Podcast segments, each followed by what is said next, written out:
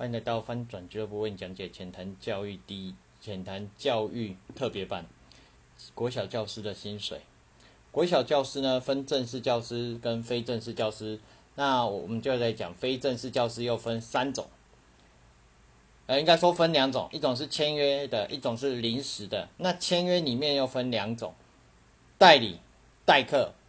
那所谓的签约就是有固定的时数，那固定的时数，我们就先讲代理。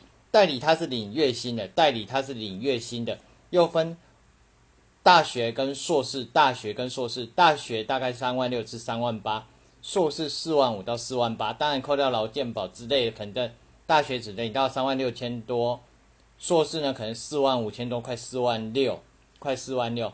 那正式老师呢？这些我们这些薪水是正式老师打八折，据我所知道是打八折，有没有正确呢？再请各位再帮我确认一下。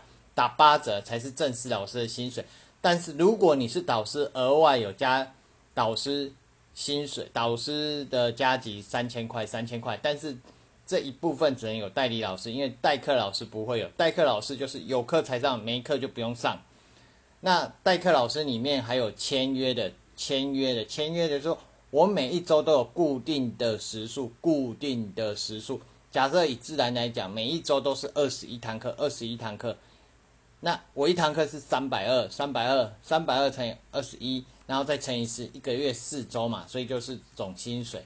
那你说这薪水多不多？真的不多，听起来时薪好像很多，但是实际领起来薪水是不多的，不多的，不多的。那再就是另外刚刚讲有一种叫签约，一种叫没有签没有签约的，就是临时代课，就是哎学校这个老师要去出公差了，可能要找代课。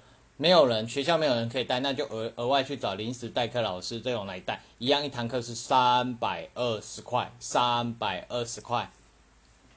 那你会看到，哎，这个薪水好像四十分钟比外面一小时来的多，没错，是比外面的时薪来的高。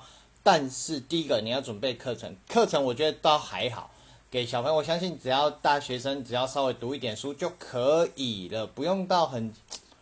不用到什么，诶，有要到很很很专精吗？基本上没有，除非你是国高中，比如说你教数学，你教数学系毕业，这种要专才。可是国小是通才，所以这个就还。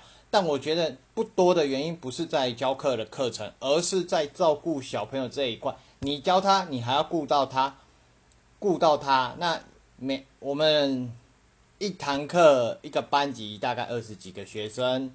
二十几个学生，每一个状况都不一样。